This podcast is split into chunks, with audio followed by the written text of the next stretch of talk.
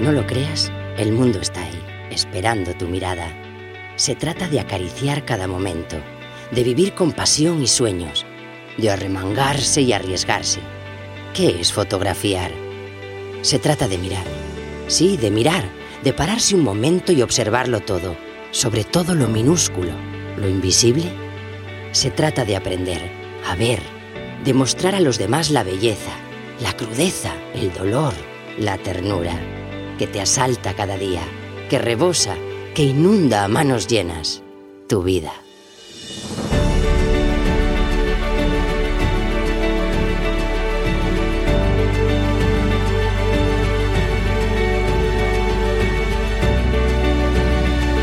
La Escuela de Fotografía, episodio 143.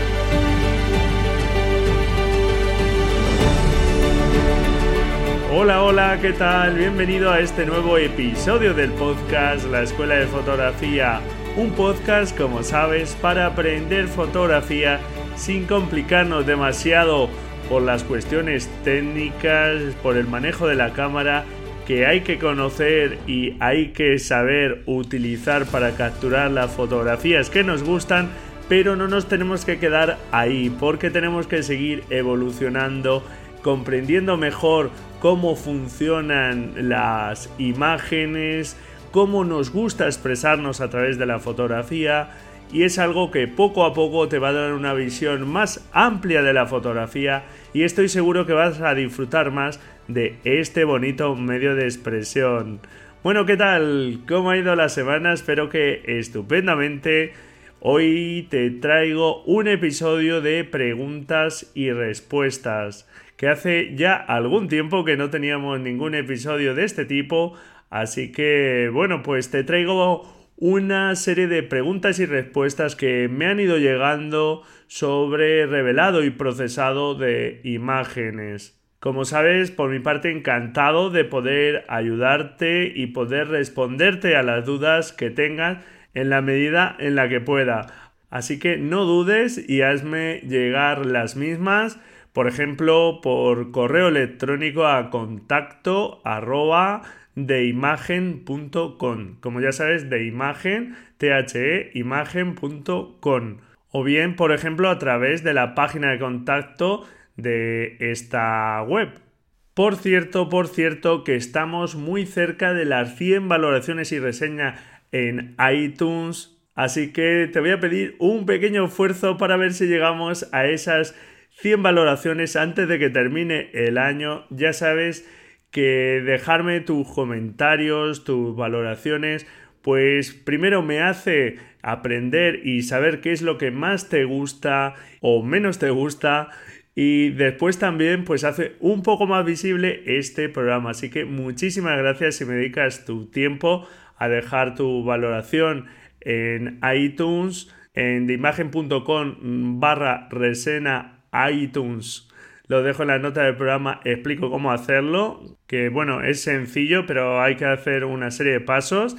Muchísimas gracias si me dedicas ese par de minutitos de tu tiempo que se te pueden ir en dejar esa reseña. También, como no, pues a los oyentes de iBox, muchísimas gracias por vuestros me gusta y vuestros comentarios. También me ayudan, como no, a hacer más visible este programa. Y antes de empezar, te recuerdo que ya está abierto el reto fotográfico número 37 sobre líneas verticales. Hasta el próximo 2 de diciembre puedes participar. Y vamos a añadir una novedad y es que, bueno, pues puedes participar también desde Instagram, etiquetando la fotografía con el hashtag almohadilla de imagen, TH imagen, como sabes, reto 37, 37 con número. Cada reto, pues iremos cambiando ese número.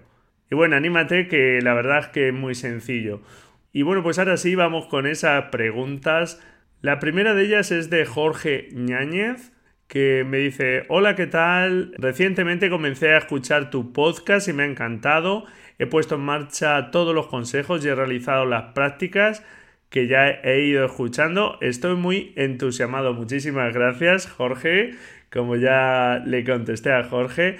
Tengo una duda en particular, como te he dicho antes, he seguido tus consejos y he comenzado a disparar en RAW y hacer el revelado en Lightroom. Y de verdad que sí se nota la diferencia en las fotografías. La duda que me queda es cómo debo guardar después de hacer el revelado de mis fotografías para imprimirlas, puesto que he notado que después de exportarlas bajan considerablemente su tamaño aun cuando elija la máxima resolución disponible y no sé si esa pérdida de datos afecta a la hora de imprimir mis fotos.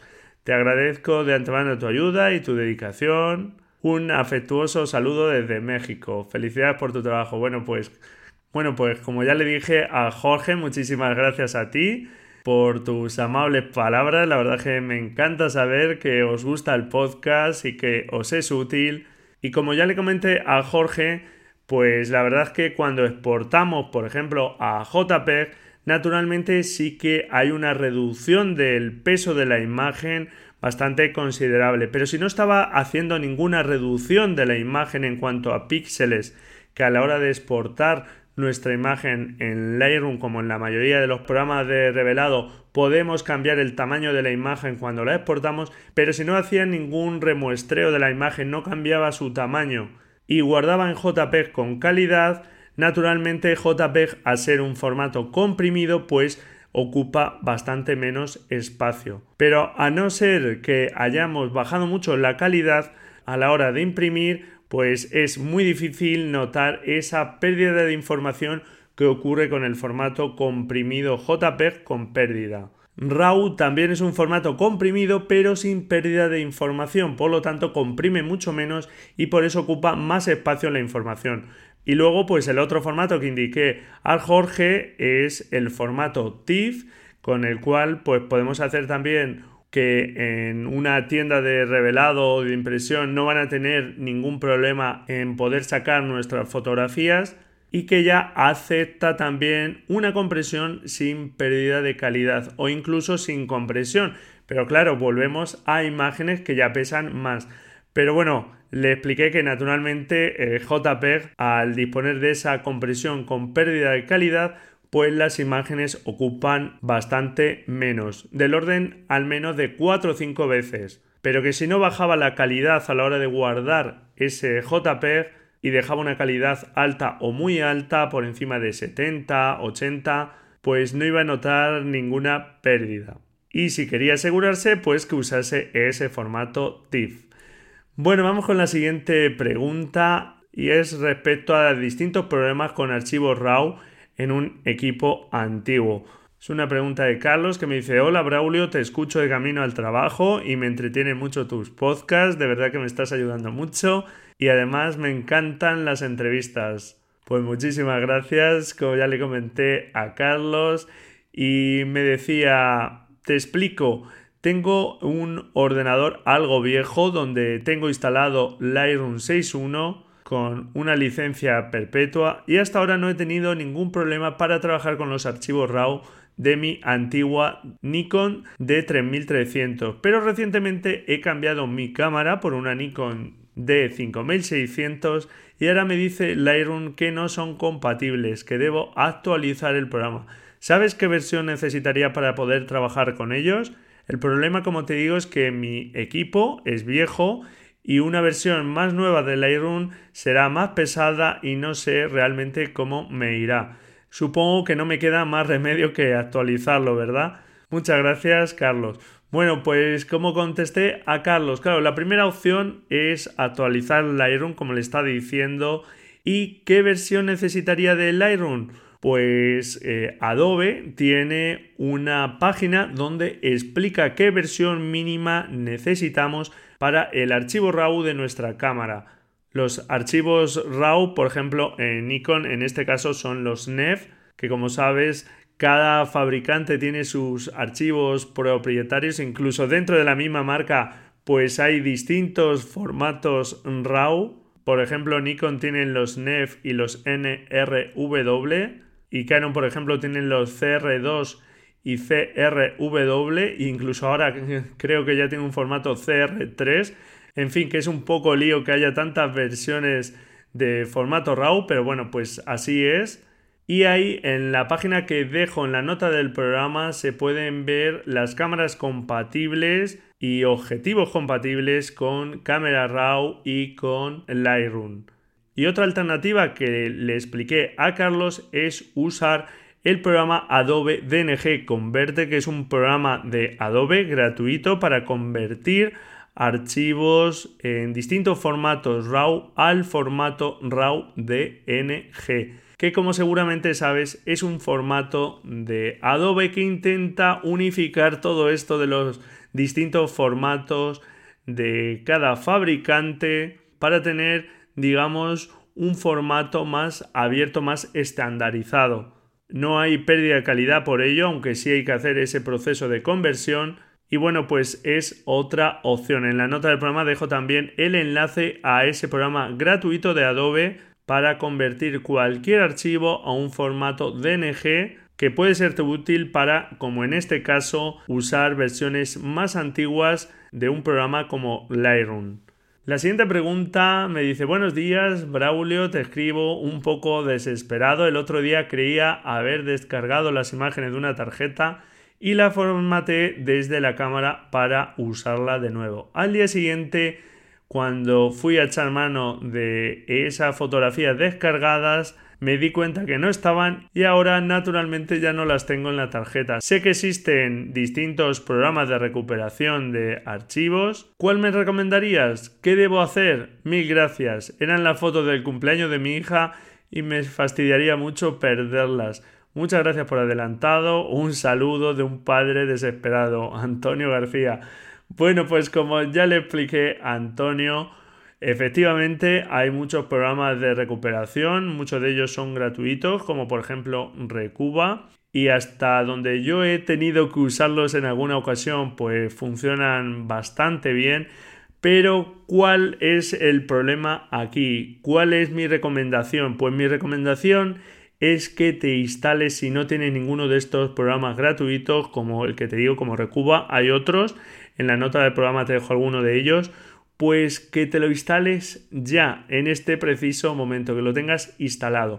Porque el problema que tenemos a la hora de recuperar eh, fotografías que acabamos de borrar es que tenemos que ser lo más rápido posibles a la hora de intentar recuperar esas fotografías y sobre todo que intentes no utilizar nada, sobre todo no modificar nada en esa tarjeta, en ese disco duro, etcétera. ¿Por qué? Porque realmente al borrarla no estamos haciendo un borrado eh, físico, digamos, en el archivo, sino que se está borrando la referencia a dónde está la información, pero la información en sí no se borra.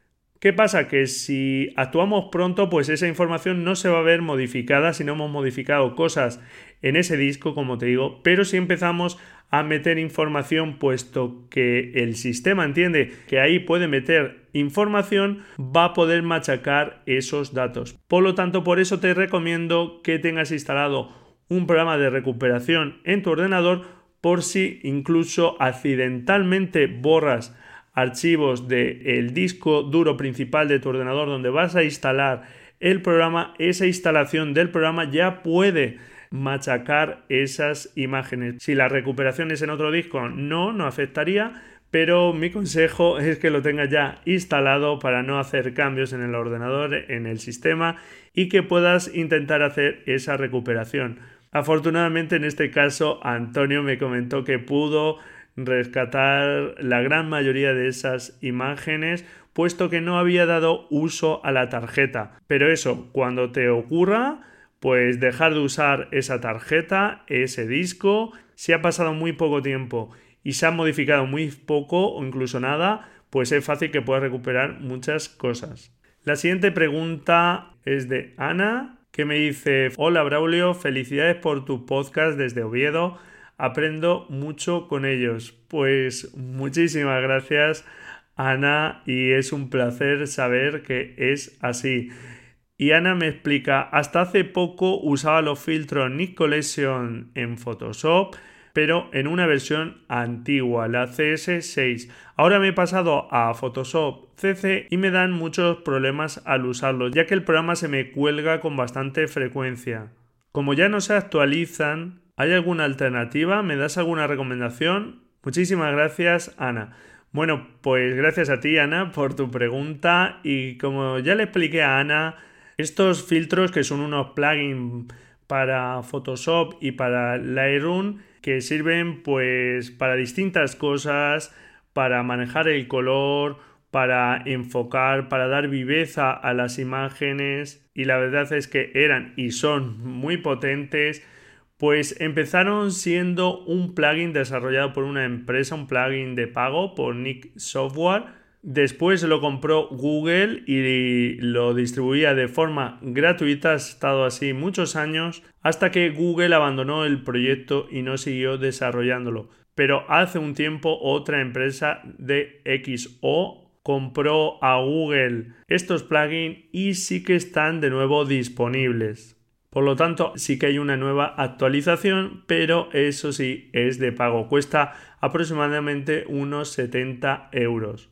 Una opción, si le daban problemas estos plugins, era pues actualizarlos a esta versión de pago. O también he leído por ahí en algún sitio que aplicando los filtros sobre una capa nueva, generando una capa donde queremos aplicar ese filtro y aplicando los filtros exclusivamente sobre esa capa, que hay distintas formas de aplicar el filtro, generalmente daba menos problema. Fue la recomendación que le di a Ana y me comentó que parecía que efectivamente se le colgaba menos, aunque aún seguía teniendo problemas.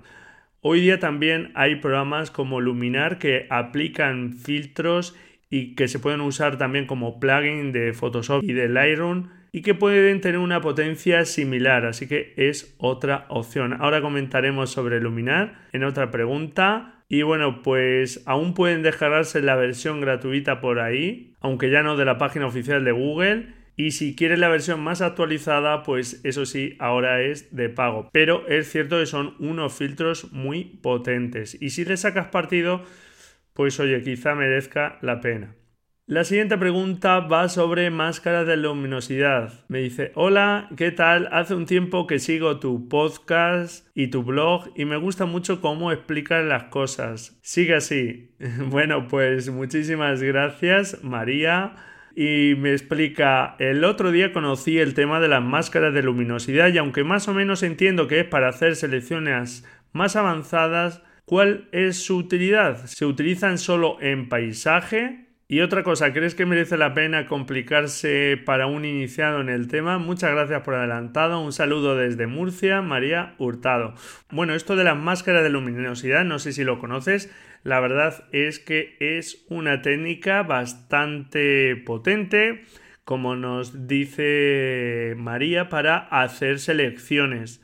La ventaja que tiene frente a otros métodos de selección es que podemos hacer selecciones muy finas sobre la imagen en base al contenido de la imagen. Es decir, no tenemos que ir seleccionando partes concretas, sino que dependiendo de la luminosidad, del color, etcétera, podemos seleccionar esas zonas ajustándonos totalmente al contenido de la imagen evitando pues esos efectos halo que muchas veces aparecen sobre todo en los bordes cuando no hacemos una selección súper fina de la imagen y que pueden ser visibles y dejar ver dónde estamos actuando más en la imagen. Y sin embargo, con las máscaras de luminosidad hacemos una selección perfecta del contenido porque se ajusta automáticamente a cada píxel.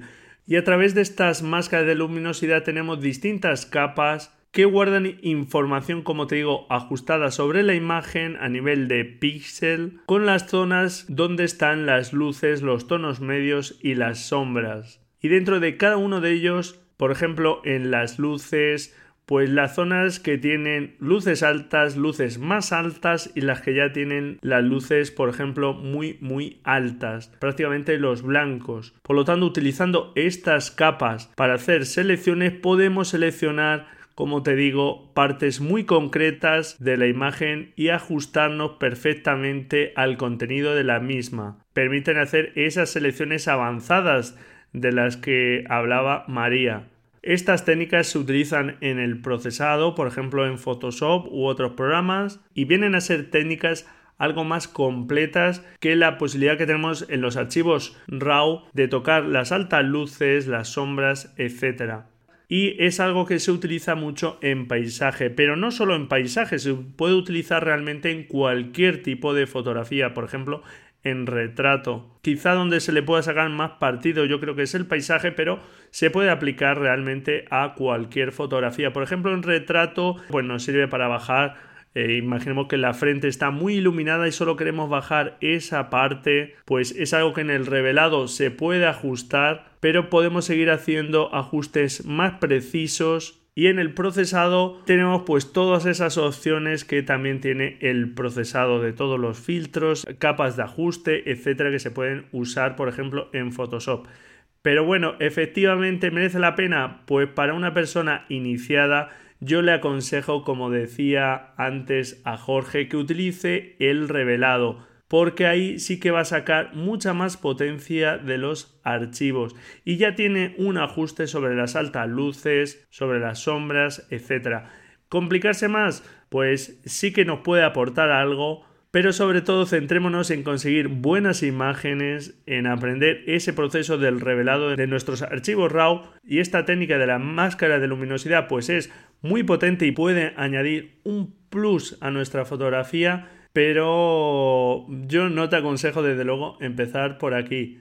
Y bueno, pues si estáis interesados os puedo mandar a aquella persona que le interese una acción para poder generar esta máscara de luminosidad y poder usarlas y por cierto, quien use máscara de luminosidad, cuando guarde la imagen en Photoshop o el programa que utilice, que borre esas máscaras de luminosidad porque están ocupando el mismo tamaño que ocupan las capas en la imagen y una vez que ya las hemos usado para nuestra imagen están ocupando espacio. Se pueden eliminar esas capas, esas máscaras para que la imagen ocupe menos tamaño. Y si después en la misma imagen queremos generarla, pues se vuelve a aplicar esa acción para volver a generarlas, no hay ningún problema. Y la última pregunta va sobre una alternativa a Lightroom. Hola Braulio, estoy empezando con la edición y me aconsejan mucho Lightroom, pero no me gusta el modelo de suscripción como tantas otras personas. Álvaro, no te preocupes. Y me dice, ¿me recomiendas algún otro? Muchas gracias. Bueno, pues aquí ya hemos hablado de ello en el episodio 107 hablé pues de la importancia del revelado y de las alternativas al Iron, que afortunadamente a día de hoy hay varias alternativas muy interesantes a los programas de Adobe. Y tenemos desde programas mm, gratuitos muy potentes como Raw Therapy o Darktable, que además, por ejemplo, este último pues está para Windows desde hace un tiempo que para mí era uno de los problemas que tenía que no estaba para Windows y hay muchos usuarios de Windows pero ya está también para Windows, son gratuitos y la verdad es que son bastante potentes. Naturalmente, pues quizá no llegan a la potencia completa que puede tener Lightroom o programas similares de pago, pero cubren sobradamente la inmensa mayoría de las necesidades que puedas tener en cuanto al revelado. Y por supuesto, pues también están los programas gratuitos de los fabricantes para poder revelar, como el DPP de Canon o el Capture NX de Nikon, que bueno, pues también lo podemos utilizar para hacer revelados sencillos. Naturalmente, pues como los fabricantes se dedican a hacer cámaras y no programas, pues no son los programas más evolucionados. Como le expliqué a Álvaro, pues si no quieres gastarte dinero puedes usar alguno de estos gratuitos, como te digo, Raw Therapy o Darktable. Te los dejo en la nota del programa. Y naturalmente también hay otras alternativas de pago a Lightroom, como por ejemplo es Affinity Photo que la verdad es un programa también bastante potente que pretende ser un todo en uno, un Lightroom más Photoshop. También está On One Photo Raw, Luminar, el programa que te he explicado antes, etcétera. Como te digo, en el episodio 107 hablé de ello y ahí vas a encontrar también un enlace al artículo del blog donde hablo de las ventajas y desventajas de estos programas. Te dejo también el enlace al artículo del blog. Y mira, como alternativas, por ejemplo, a Photoshop, eh, estos días me enteraba de un editor en línea que tiene una apariencia muy parecida a Photoshop, que es el programa Photopea, que está online, como te digo, no hay nada que instalar. un programa que conocí a través de la publicación de un buen oyente y amigo, Pruden. Y mira, pues ahí en las notas del programa te dejo el enlace a este programa, Fotopea, que además es compatible con los archivos de Photoshop. Y aunque naturalmente, aunque no tiene toda su potencia, pues sí que tiene mm, la parte principal de las funcionalidades y me parece interesante cuando no quieres complicarte y trabajamos por ejemplo con archivos JPEG.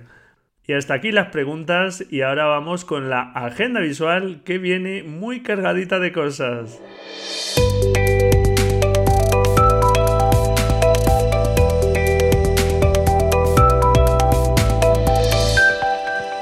El primer tema que te comento es la exposición de Magnum Hojas de Contacto. La Fundación Canal de Madrid expone desde el pasado 5 de octubre hasta el próximo 5 de enero la muestra Magnum Hojas de Contacto. En la misma puedes ver fotos de autores tan importantes para la fotografía documental como Robert Capa, Enrique Artibresson, nuestra querida Cristina García Rodero, Alex Webb, Steve McCurry, Martin Parr, etcétera, etcétera. Como dice la comisaria de la exposición, para entrar en Magnum, en esta reconocida agencia de fotografía, desde 1947 hasta 1980 los fotógrafos aspirantes debían mostrar sus hojas de contacto, que por si no lo sabes se llama hoja de contacto a digamos toda la serie fotográfica que se va haciendo hasta llegar a la foto que finalmente se elige. Es digamos tener acceso a todos esos negativos o diapositivas que se han ido haciendo hasta llegar a la imagen con la que finalmente se queda el fotógrafo. Y explica que Cartier-Bresson las analizaba con mucho detalle para entender quién es el fotógrafo, cómo trabaja y entender qué ha hecho bien y qué ha hecho mal una especie de diario personal donde se ven los errores, pero también la suerte y los momentos mágicos. Esta comisaria, la directora de exposiciones de Magnum Fotos, que señala que para el maestro Cartier-Bresson las hojas de contacto era algo que no había que mostrar. Igual que en un banquete no se enseñan los inventados, las cacerolas o los cubos de basura. Y bueno, pues me parece una exposición muy interesante. Si te puedes acercar por Madrid, del 5 de octubre al 5 de enero, puedes ver esta magnífica exposición en la Fundación Canal de Madrid. Una exposición que conocí a través de Clavo Ardiendo Magazine. Otra exposición, pues la exposición Estructuras de Identidad, que recoge numerosas obras que van desde el arranque de la fotografía en la década de 1840 hasta la actualidad y recoge ejemplos de fotografía histórica de autores desconocidos que reflejan la vida cotidiana y doméstica, retratos individuales, álbumes de familia e incluso fotografías de delincuentes tomadas por la policía y donde vas a poder encontrar retratos de maestros como August Sander y Richard Avedon. Es una muestra que puedes visitar desde el 15 de noviembre hasta el próximo 17 de enero en la Fundación Fotocolectania en Barcelona. Así que otra exposición interesante que conocí a través de Clavo Ardiendo Magazine. Y es apretada la agenda de festivales y congresos actualmente para este fin de semana y en estas semanas porque en este momento se está desarrollando el Festival Doc Fiel Barcelona, que es un festival de fotografía documental que va ya por su sexta edición y que se está celebrando desde el 8 de noviembre al 9 de diciembre con 23 exposiciones que nos proponen reflexionar sobre el amor. Otro de los congresos que te recomiendo es el Congreso AFOTAR en Torrejón de Ardoz este sábado 17 de noviembre que cuenta con la ponencia de distintos reconocidos fotógrafos y que además tiene una causa social porque la entrada simplemente es la aportación de 5 kilos de alimentos no perecederos o 5 artículos de higiene para donarlos al colectivo Confianza Solidaria Madrid. Y por último también está el Photogenic Festival que acaba este fin de semana, que es un festival de fotografía en Barcelona, que presenta proyectos fotográficos emergentes y nuevos talentos en un formato no convencional. Así que anímate y en la nota del programa te dejo el enlace a estos congresos por si puedes acercarte a alguno de ellos, que siempre es algo interesante. El próximo 29 de noviembre se inaugura la exposición de Eugenio Recuenco de su proyecto 365 grados en el Centro de Arte Tomás y Valiente de Fuenlabrada en Madrid. Una exposición que permanecerá abierta hasta el próximo 20 de enero de 2019 y que te aconsejo visitar porque vas a ver estas fotografías a un tamaño grande de este maestro de la creatividad, de este fotógrafo con una capacidad creativa parece interminable, con ese estilo tan marcado y esas puestas en escenas tan cinematográficas de este maestro de la fotografía que tuvimos por aquí en el episodio 129. A mí sin duda me gustaría acercarme a la inauguración. Espero poderlo hacer el 29 de noviembre en el CEAR de Fuenlabrada. Y bueno, ahora sí, hasta aquí este episodio. Espero que te haya gustado que te hayan aportado algo estas preguntas y respuestas. Muchísimas gracias por estar ahí al otro lado. Encantado, como te decía al principio, si me dejas tu valoración y tu reseña en iTunes para ver si llegamos a esas 100 valoraciones y reseñas hasta final de año. Tus comentarios y tu me gusta en iVoox, felices fotografías y hasta la próxima semana, si tú quieres, claro. Adiós.